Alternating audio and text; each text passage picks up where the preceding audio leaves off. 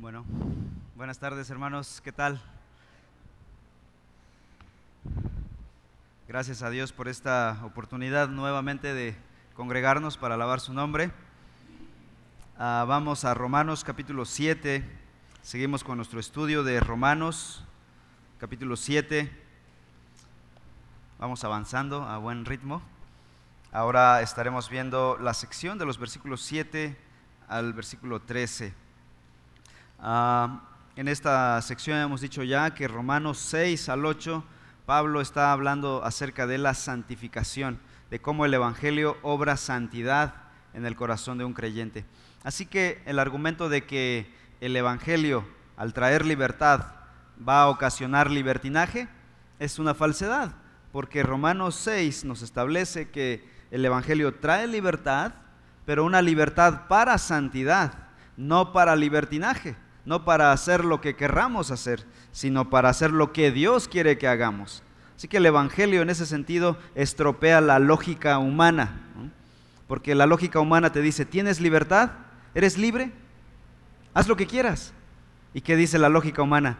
Ok, voy a hacer lo que yo quiera. Y su querer es un querer caído, pecaminoso, eh, lujurioso, malvado, impío. Pero la lógica del Evangelio es, eres libre, haz lo que quieras.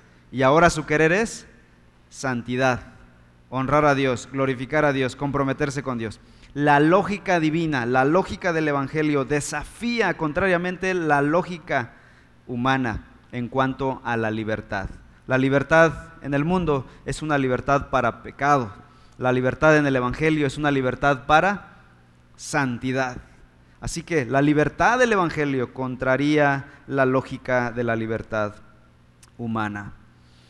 Entonces leamos 7, 7, Romanos 7, 7. ¿Qué diremos entonces? ¿Es pecado la ley?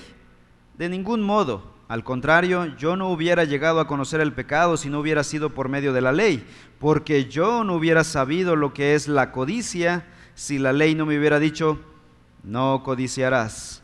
Pero el pecado, aprovechándose del mandamiento, produjo en mí toda clase de codicia, porque aparte de la ley, el pecado está muerto. En un tiempo yo vivía sin la ley, pero al venir el mandamiento, el pecado revivió y yo morí. Y este mandamiento que era para mí, para vida, a mí me resultó para muerte, porque el pecado, aprovechándose del mandamiento, me engañó y por medio de él me mató. Así que la ley es santa y el mandamiento es santo, justo y bueno. Entonces, lo que es bueno vino a ser causa de muerte para mí? De ningún modo. Al contrario, fue el pecado a fin de mostrarse que es pecado al producir mi muerte por medio de lo que es bueno, para que por medio del mandamiento el pecado llegue a ser en extremo pecaminoso. Muy bien, en esta sección estamos viendo la relación que hay entre el pecado y la ley. ¿Hay relación entre el pecado y la ley? Sí, y vamos a ver qué relación hay entre el pecado y la ley. Oremos. Padre, nos disponemos a estudiar tu palabra, pero no sin antes rogar tu gracia, tu misericordia y tu sabiduría divina para que nuestros corazones sean eh, retados con el Evangelio, simbrados, enraizados en el Evangelio y nuestra vida tome un nuevo rumbo. Santifícanos, Señor, con tu palabra. Esa libertad que nos das en Cristo, que no sea una libertad para pecado, sino para santidad. Te lo rogamos en el nombre de Cristo Jesús. Amén. Pablo ha establecido que la ley, ha dejado en claro que la ley no puede salvar, capítulos 3 al 5. La ley tampoco puede santificar, capítulo 6. Ya no nos puede condenar, dice Pablo aquí en el capítulo 7. Pero hay algo que sí puede hacer la ley, y es lo que acabamos de leer. ¿Qué puede hacer la ley? La ley puede convencernos de algo, de pecado. La ley nos da convicción de cuando algo es codicia, dice Pablo. Yo no sabía que era que yo era codicioso hasta que la ley me dice o me dijo, "No codiciarás." En ese momento yo descubrí que yo era codicioso, dice el apóstol Pablo. La imposibilidad de cumplir la ley se nota en la cultura judía los judíos intentaron de todas las maneras habidas y por haber de cumplir la ley al pie de la letra. De hecho, sus rabinos, están tocando por si alguien está dormido, ¿verdad? Para que despierten, hermanos. Los rabinos intentaron, los rabinos de tiempos ah, eh, intertestamentarios, es decir, entre el Antiguo y el Nuevo Testamento, se levantó una generación de rabinos judíos quienes trataron de explicar y desmenuzar la ley. Pero los diez mandamientos se convirtieron en más de 600 mandamientos creados por los rabinos. Ahora, no eran invenciones, eran deducciones de los diez mandamientos. Sin embargo, más que hacer la tarea fácil, pues la empeoraron, porque ¿cuál era el plan? Cumplir 10 mandamientos. Y estos ahora nos traen 630 mandamientos, pues era suicidio intentar cumplir 630 mandamientos. Pero lo intentaron, de tal manera que llegaron a extremos como decir, ¿cómo, en qué consiste el diezmo? Bueno, vamos a diezmar hasta la pimienta, el comino, eh, el clavo, todas esas cositas meticulosas de la cocina. Y hay que contar, ahí tienes a la ama de casa contando las pimientas y si fuiste a comprar un kilo de arroz. ¿Te imaginas? Diezmar todas esas cosas para, ellos decían, clarificar las cosas. Lo que crearon fue una cultura asfixiante, legalista, que no podían cumplir los judíos. Por ejemplo, dice, no, busquen este pasaje, Hechos 15:10, escuchen lo que dice el apóstol. Ahora pues, ¿por qué intentan, por qué tientan, perdón, a Dios poniendo sobre el cuello de los discípulos, escuchen, un yugo que ni nuestros padres ni nosotros hemos podido llevar? Así le llamaba Pablo a la ley, según ellos, y todas las extensiones que agregaron los rabinos sobre el pueblo un yugo que no hemos podido llevar nunca. No, no podían cumplir la ley. ¿Por qué trataban de guardar la ley los judíos? Bueno, Deuteronomio 27, 26 dice, maldito el que no confirme las palabras de esta ley para ponerlas por obra. La palabra era clara, tienen que guardar la ley. Gálatas 3:10, porque todos los que son de las obras de la ley están bajo maldición, pues escrito está, Maldito todo el que no permanece en todas las cosas escritas en el libro de la ley para hacerlas. Así que, ¿por qué intentaban guardar la ley? Porque la ley les decía, cumplan esto. Y tú dirás, bueno, yo creo que Dios les está poniendo un cuatro a los judíos, porque está intentando, les está pidiendo que cumplan algo que no se puede cumplir, algo imposible de cumplir. Y uno se pregunta, ¿por qué Dios le dio a su pueblo y le pidió a su pueblo escogido le dio una ley y les pidió que cumplieran esa ley a la perfección. Esto parece irónico. Darle una ley a tu pueblo que no podrán cumplir, pero le exiges, cúmplelo al pie de la letra. Es como si yo les dijera a mis niños pequeñitos, oye, a partir de hoy vas a leer este libro del principio al final. Y no quiero falta de ortografías, no quiero que te atores con las comas. Yo sé que es imposible, pero lo estoy exigiendo. Sería una trampa para mis propios hijos. Alguien dirá, es lo que está haciendo Dios con su pueblo aquí. Hermanos, en un sentido sí, pero el propósito de Dios es hacer lo siguiente. Y es aquí donde quiero que abran los ojos todos. en primer lugar, Dios quería revelar su estándar de justicia. Dios decía, este es el estándar de justicia por el cual deben vivir aquellas personas que quieran agradarme. En primer lugar. En segundo lugar, Dios quería mostrarles la profundidad de su propio pecado. Decirles, eres tan pecador, eres tan malvado que no puedes con esta ley. Ese era el objetivo de Dios. Realmente Dios no estaba esperando que el pueblo de Israel guardara la ley. Dios estaba dándoles un mensaje, diciéndoles, tú no puedes. ¿Por qué? Porque eres tan malvado, tan pecador, eres peor de lo que tú te puedas imaginar. Y hermanos, nosotros no entendemos el Evangelio. Nadie entiende el Evangelio y nadie cree el Evangelio hasta que llega a este punto de decir, soy muy malo. Mientras una persona se jacta de su propia justicia, mientras una persona dice, yo soy recta, o por lo menos no soy tan mala, esa persona aún no está lista para el Evangelio. Esa persona aún está en un camino Quizá vaya por buen camino, pero todavía está en el camino, aún no está lista. En ningún momento Dios planeó justificar a los hombres por medio de la ley. Gálatas 3:11 dice, nadie es justificado ante Dios por la ley. Así que es lo que Pablo va a desarrollar aquí. Va a desarrollar a continuación que nadie puede cumplir la ley. Entonces, versículo 7, Romanos 7:7 dice así. ¿Qué diremos entonces? ¿Es pecado la ley? De ningún modo. Esta pregunta ya se la he hecho varias veces y la va a hacer un par de veces más y la respuesta va a ser la misma. De ningún modo. La ley moral de Dios es santa. Además, es de gran valor para el cristiano, ya que cumple con una función muy importante que vamos a ver hoy. ¿Cuál es la función de la ley para el cristiano? Convencerlo de pecado. Eso, repito, la función de la ley para el hombre sin Cristo y con Cristo es convencerlo de pecado. La ley fue dada por Dios para establecer su estándar divino, hemos dicho ya eso, y para revelar al hombre la imposibilidad de alcanzar ese estándar divino. Eso lleva al hombre a esperar la sola misericordia de Dios. Cuando un hombre llega al entendimiento de esa ley, yo no la puedo cumplir, estoy perdido, Señor, solo confío en ti, espero de ti misericordia, ya no me queda otra opción.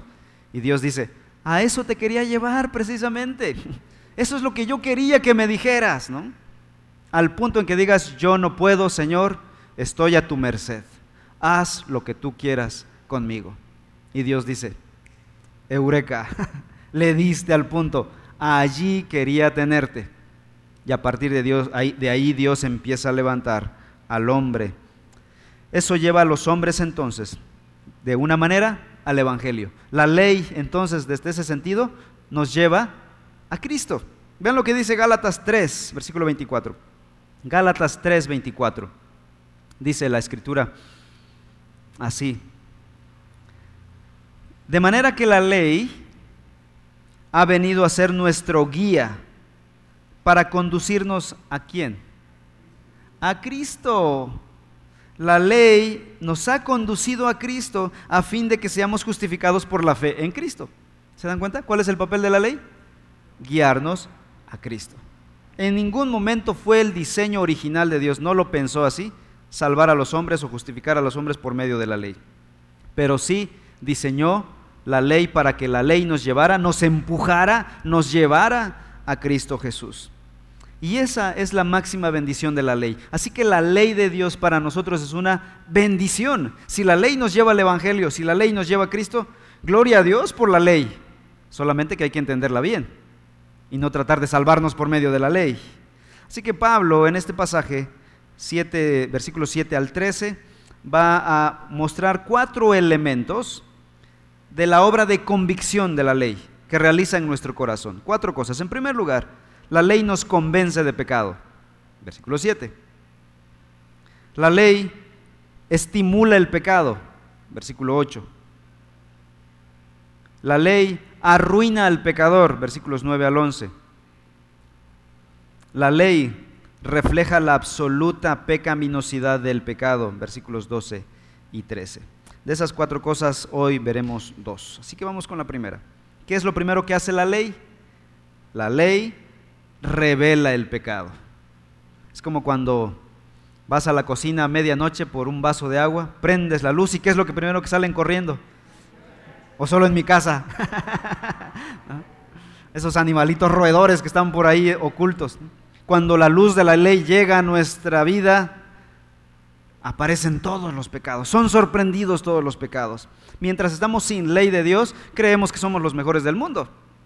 No somos malos, no somos pecadores, nada, nada más prendele la luz de la ley y vas a ver qué tan depravado es tu corazón. Versículo 7 dice, en la segunda parte, Pablo, al contrario, yo no hubiera llegado a conocer el pecado si no hubiera sido por quién, por medio de la ley porque yo no hubiera sabido lo que es codicia si la ley no me hubiera dicho, no codiciarás.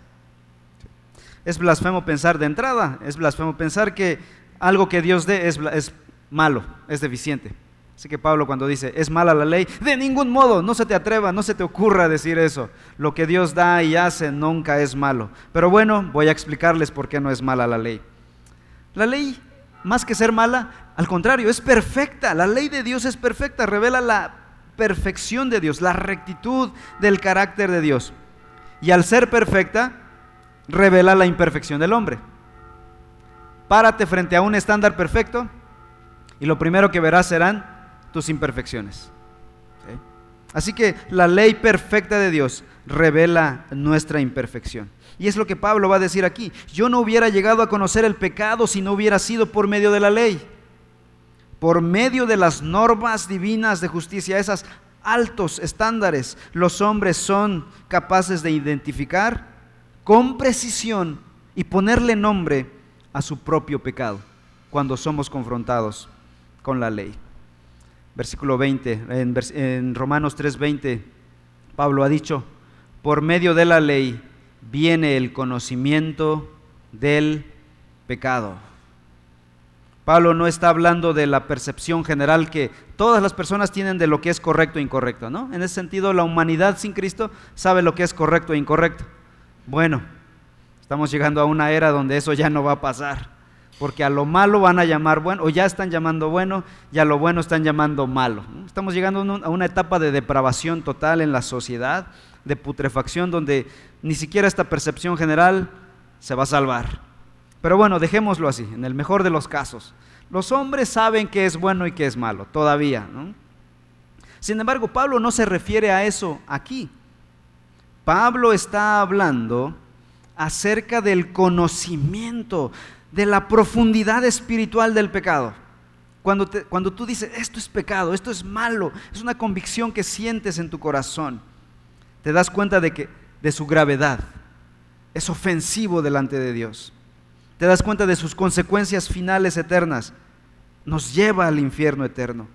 Y sientes pánico en tu corazón. A esa convicción se refiere Pablo, no al saber, ah, es que eso es malo, esto es bueno, a esa percepción general. Eso todo el mundo lo sabe. Esta convicción que trae la ley, la santa ley de Dios, es tomada por el Espíritu Santo y en tu, corazón te dice, tu pecado es grave, es malvado, es impío. Pablo aquí está hablando en primera persona cuando dice en el versículo 7, al contrario, yo no hubiera llegado a conocer el pecado si no hubiera sido por medio de la ley. ¿A quién está tomando Pablo como ejemplo? A sí mismo.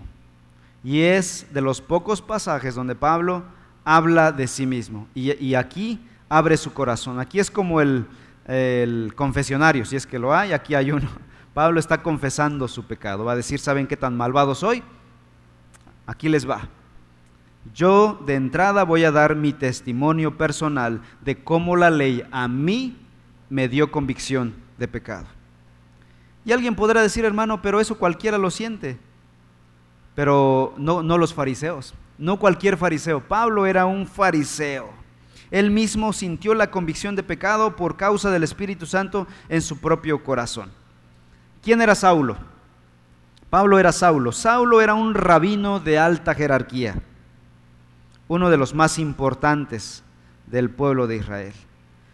Pero el Espíritu Santo mismo le mostró por medio de la ley que él era igual que cualquier otro pecador.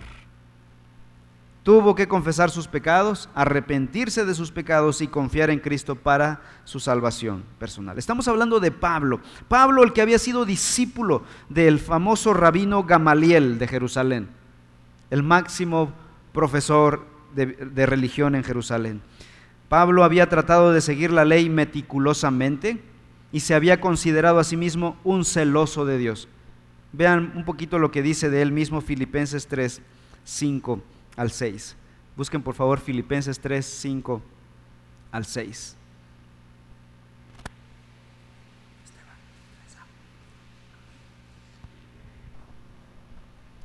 Filipenses capítulo 3, versículos 5 al 6, dice el apóstol, circuncidado a los ocho días de nacer, del linaje de Israel. Miren, aquí todo su pedigrí de, de Pablo.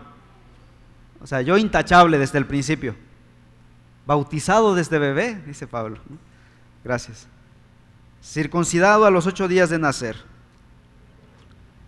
del linaje de Israel. Me hice la prueba de ADN, soy judío de sangre, de la tribu de Benjamín, hebreo de hebreos. En cuanto a la ley, fariseo. En cuanto al celo, perseguidor de la iglesia. En cuanto a la justicia de la ley, hallado irreprensible. ¿Quieren saber algo más de Pablo? Pablo pudo haber sido de aquellos hombres que hubiesen dicho, hubiesen argumentado, yo, yo no soy malo, yo no soy pecador, miren, fui, circuncidado de este bebé, yo he guardado la ley al pie de la letra. Él pudo haber orado como ese fariseo, ese otro fariseo del que cuenta Jesús en Lucas 18. Lucas 18, 11 y 12 que dice, Dios te doy gracias porque no soy como los demás hombres, estafadores, injustos, adúlteros, ni aun como este recaudador de impuestos. Yo ayuno dos veces por semana, doy el diezmo de todo lo que gano, oraba ese fariseo. Así pudo haber orado Pablo. Pero Pablo aquí en Romanos 7, 7 no está orando así. Él está diciendo, yo soy un codicioso. Y tú te rasgarías las vestiduras, Pablo, ¿qué estás diciendo? ¿No? Nada más oigan a su pastor decir eso y ya no me van a, no me van a confiar nada, ¿verdad? Pablo el apóstol es un codicioso. Cuando el Espíritu Santo puso a Pablo frente a la santa ley de Dios, él vio su gravedad, su profundidad en el pecado, su maldad. Cuando vio el mandamiento que decía, no codiciarás, en ese momento Pablo entendió que era un codicioso, era perverso delante de Dios. Pablo nunca se había dado cuenta de que su corazón era codicioso. Él se consideraba santo, bueno, irreprensible, es lo que está diciendo Filipenses capítulo 3. Pero cuando se dio cuenta de lo contrario, él cayó de rodillas ante Dios. Y es aquí donde valoramos el papel de la ley, hermanos. La ley ciertamente no salva, no santifica, ya no puede condenarnos, pero la ley hace algo. Puede convencernos de pecado. Y en ese sentido, seguimos bajo la ley. Y gracias a Dios por la ley de Dios. Esa es la función de la ley para los cristianos. La ley no nos salva, pero sí está presente en el momento de nuestra salvación hasta el momento en que lleguemos a estar con el Señor. El papel que juega la ley en el momento de nuestra salvación consiste en hacernos conscientes de nuestro propio pecado nos hace conscientes de la necesidad de recibir perdón y redención por parte de Dios. Es decir, la ley nos prepara para recibir el Evangelio. Repito, la ley nos prepara para recibir el Evangelio. Las personas no podríamos venir a Dios en arrepentimiento sin primero no estar conscientes de nuestro pecado. Una persona se arrepiente cuando se da cuenta de su pecado y después acepta su pecado. Y para que eso ocurra, para que una persona acepte su pecado, primero tiene que estar consciente de ella. Y para eso está la ley de Dios. La ley no salva, repito, pero nos dirige al que salva, al Salvador. Repito la lectura de Gálatas 3:24. De manera que la ley ha venido a ser nuestro guía para conducirnos a Cristo, a fin de que seamos justificados por la fe. La ley no justifica, pero nos lleva al que justifica, a Cristo. Hermanos, ¿cuántos de nosotros batallamos en, esta, en este punto? No aceptamos la gravedad de nuestro pecado. ¿Cuántos estamos abrazando nuestro pecado? No decimos, yo no soy tan malo. Primero está la negación, ¿no? Yo no soy malo, yo no soy así. Yo no soy orgulloso, yo soy el más humilde de todos.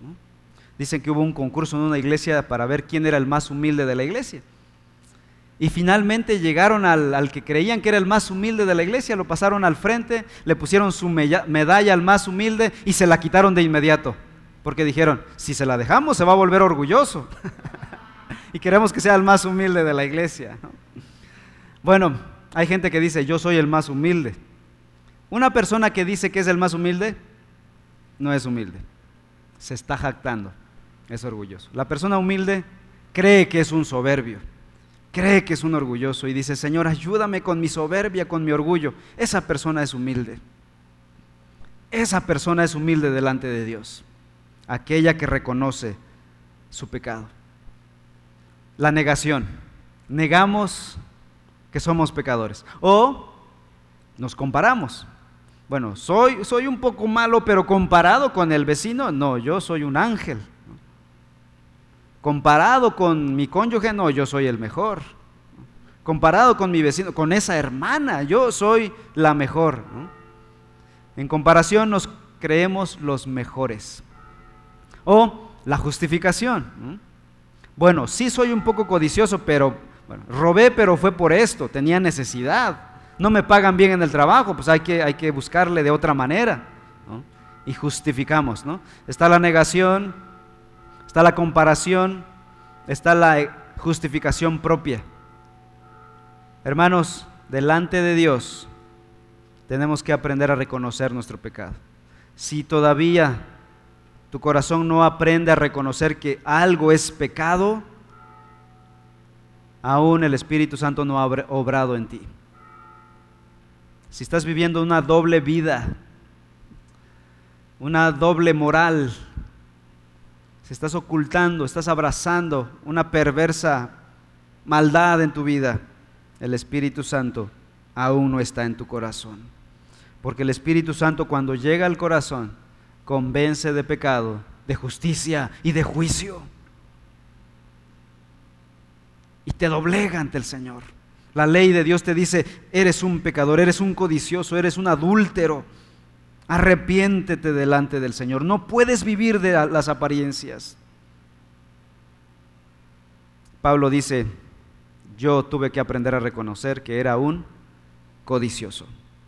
El apóstol Pablo. Pero ese hombre fue salvo por la gracia de Cristo Jesús. No tengas miedo a reconocer ese pecado. Si crees en Cristo, Él ya pagó por ese pecado. Pablo tenía la libertad de expresarlo ahora como cristiano. ¿Por qué? Porque sabía que Cristo ya lo había cargado en la cruz del Calvario. Y Él había sido declarado justo, libre de ese pecado. No te sigas justificando, no sigas cargando tu pecado tú solo. Cree en Cristo. Él ya lo pagó en la cruz del Calvario. Esa es la buena noticia del Evangelio. Vive por el Evangelio. No vivas por tu propia justicia o por tu propia falsa justicia. Vive por Cristo. Vive en el Evangelio. Amén. Entonces, en primer lugar, el pecado revela, perdón, la ley revela el pecado. En segundo lugar, versículo 8, la ley incita al pecado. Dice versículo 8, pero el pecado, aprovechándose del mandamiento, produjo en mí toda clase de codicia, porque aparte de la ley, el pecado está muerto. Pablo aclara aquí de nuevo que la ley en sí misma no es pecaminosa, es santa la ley, ni responsable por la existencia del pecado. La ley no crea el pecado, la ley solo revela el pecado, lo que ya está ahí, le pone nombre, lo pone delante de ti. Es el pecado que se encuentra en nuestro corazón lo que produce toda codicia, dice Pablo, y otros muchos pecados. Es el pecado que ya está ahí. Pero ¿qué hace la ley en este punto, en el versículo 8? Incita la ley. Bueno, vamos a ver cómo, antes de que me apedreen, no, no, no malentiendan las cosas, espérenme tantito.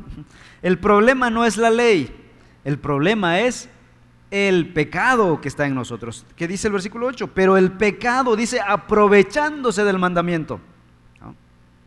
Creo que Reina Valera dice tomando ocasión del mandamiento. Produjo en mí toda clase de codicia. Cuando una persona es confrontada por la ley de Dios, la cosa prohibida de alguna manera se torna más atractiva, ¿no? Yo les ponía el ejemplo de un niño, ¿no? Le pones un helado de chocolate y le dices, no vayas a tocar ese chocolate, no le pases el dedo por ahí y lo disfrutes, no, no lo hagas. Ese mandamiento está incitando su propio deseo por el chocolate. En El Progreso del Peregrino, un libro que escribió John Bunyan, libro viejísimo, cuatro siglos aproximadamente, ahí hay una ilustración de la incitación del pecado por medio de la ley hay un cuarto grande, pero polvoriento. Entonces, eh, llega Cristiano, que es el, personaje, así se le llama al personaje que va cargando su pecado, agarra una escoba y empieza a barrer el cuarto. Lo que hace eh, Cristiano, o lo que provoca Cristiano con barrer el cuarto, es que solo levanta el polvo y se empieza a ahogar Cristiano. Bueno, la ley es representada por la escoba y el polvo es el pecado. Más o menos es lo que pasa aquí. Es lo que hace la ley en el pecado o, al pecado en nosotros. Agita el pecado que está en nuestro corazón ya, ya está el polvo ahí. Y cuando llega la ley, al tratar de barrer, de limpiar, agita y nos asfixia a nosotros. Y así como una escoba no puede limpiar el polvo, no termina de quitarlo, la ley tampoco puede limpiar el pecado, sino solamente hacer que el pecado sea más evidente y más fastidioso, más malo. Se siente uno peor cuando te das cuenta del pecado. Es lo que está pasando aquí.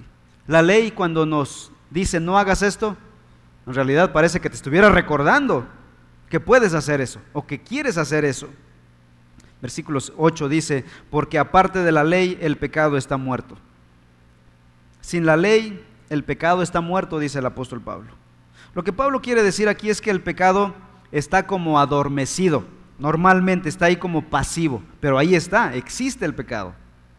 Pero cuando es confrontado el hombre por la ley, ese pecado como que es alborotado, ¿no? Como un gallinero es alborotado por un cachorrito. Así es el pecado. Cuando la ley llega y te dice, no harás esto, el pecado se revela internamente y se revolotea y tú dices, ¿qué está pasando internamente en mí? Pero la ley, el pecado, es avivado por causa de la ley. Sin embargo, ese es un buen paso en el proceso de la salvación. Darse cuenta de que hay pecado, darse cuenta de que hay una batalla contra el pecado. La persona que no se da cuenta de que hay pecado y de que hay una batalla contra el pecado, no está listo para la batalla. Aquel que no se da cuenta de que está en una guerra, no está listo para la guerra. Si un ejército llega a una ciudad y la empieza a atacar, sus habitantes están dormidos en sus laureles, no están listos para la guerra serán derrotados fácilmente. ¿Quién estará listo para la batalla? Aquel que está consciente. Viene un ejército a tantos kilómetros, necesitamos prepararnos, preparar municiones, preparar la cerca, lo que haya que preparar. Y toda la artillería están listos para la batalla. Así que Dios diseñó que la ley primero te revelara, nos revelara nuestro pecado. Y en segundo lugar, moviera, agitara nuestro pecado. ¿Para qué? Para avivarnos para la batalla. Esto es como los virus que atacan el cuerpo. Esos vienen a mostrarle a nuestros anticuerpos que hay que ponerse las pilas y empezar a defenderse y crean una cerca, una, una valla de contención para evitar la entrada del enemigo. Y hay una guerra microscópica en nuestro cuerpo y ellos nos defienden de toda enfermedad.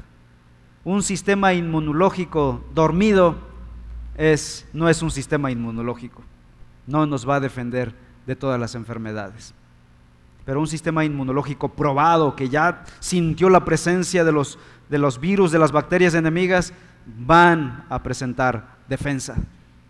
Es lo que Dios está haciendo con el creyente.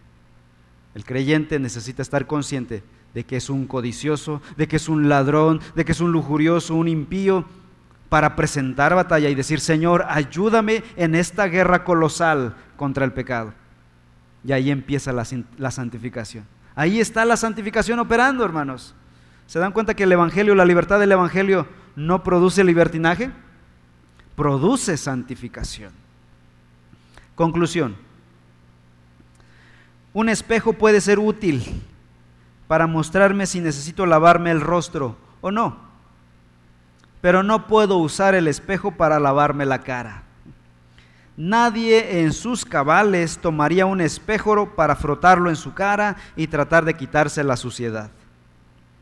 Lo que el espejo te está diciendo es que necesitas a alguien más, otro agente de limpieza para lavar tu rostro, agua y jabón. Es lo que hace el espejo, mostrarte que estás con la cara o el rostro sucio. Pero gracias al espejo, porque gracias al espejo pudimos buscar agua y jabón. Es lo que pasa con la ley.